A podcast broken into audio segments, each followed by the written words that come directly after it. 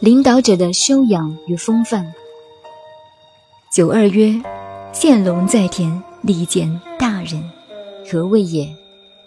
子曰：“龙德而正中者也，庸言之信，庸行之谨，贤邪存其臣，善事而不乏，德薄而化。”亦曰。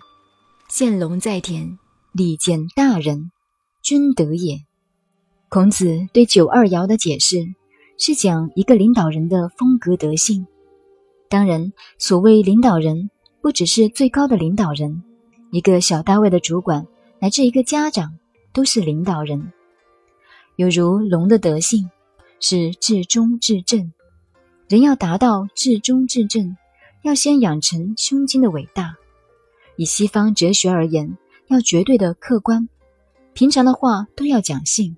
平常的行为都要小心，要防止自己产生歪曲的思想和不正确的观念，随时存心诚恳，对于世界有了贡献，乃至挽救了时代社会，自己并不骄傲，并不表功，不认为自己了不起，有很厚的道德，又能普遍的感化别人，这是九二爻爻辞的意思，这是领导人的修养标准。这里，孔子把九二爻的爻辞完全解释成为人文文化的修养。